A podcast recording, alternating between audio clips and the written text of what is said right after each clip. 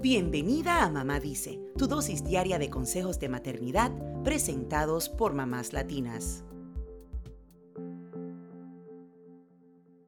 A veces queremos que nuestros hijos sean perfectos. Les pedimos calificaciones escolares impecables, un comportamiento intachable y les exigimos cada vez más y más, como si compitiéramos por la medalla de la mejor madre.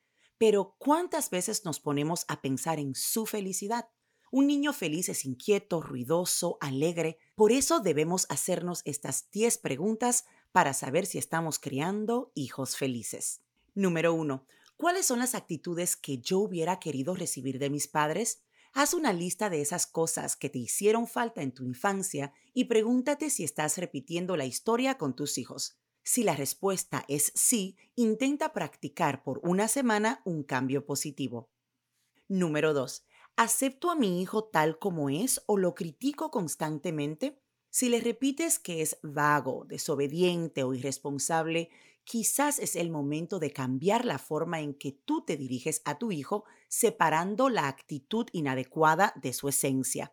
En lugar de regañarlo, podrías decirle, cuando tienes una actitud irresponsable hacia la escuela, me siento enojada. Te amo, pero esa actitud es inaceptable y tenemos que hacer algo al respecto. Número 3. ¿Le doy tiempo de calidad a mis hijos cuando estoy con ellos? Quizás nuestras ocupaciones reducen el tiempo que pasamos con nuestros hijos, pero lo importante es estar presentes y dedicarles toda la atención cuando compartimos con ellos. Número 4. ¿Estoy sobreprotegiendo a mis hijos y no les permito hacer cosas por sí mismos? Si haces todo por ellos, les das a entender que no pueden hacer nada sin ti, lo cual los vuelve inseguros. Si tienen problemas para hacer algo, es mejor ayudarles a encontrar alternativas y que elijan cuál les gusta. Número 5. ¿Cómo demuestro a mis hijos que soy empática con los demás a través del ejemplo? Es importante practicar el respeto frente a nuestros hijos para que aprendan observando. Evita los comentarios que desacrediten a otros y busca actividades para ayudar a los más necesitados. Número 6. ¿Me quejo de todo y lo hago frente a ellos? Nuestros hijos configuran su mundo a través de lo que perciben de nosotros. Si vives quejándote de todo, ellos aprenderán eso de ti. ¿Qué tal si empiezas a cambiar las quejas por agradecimiento?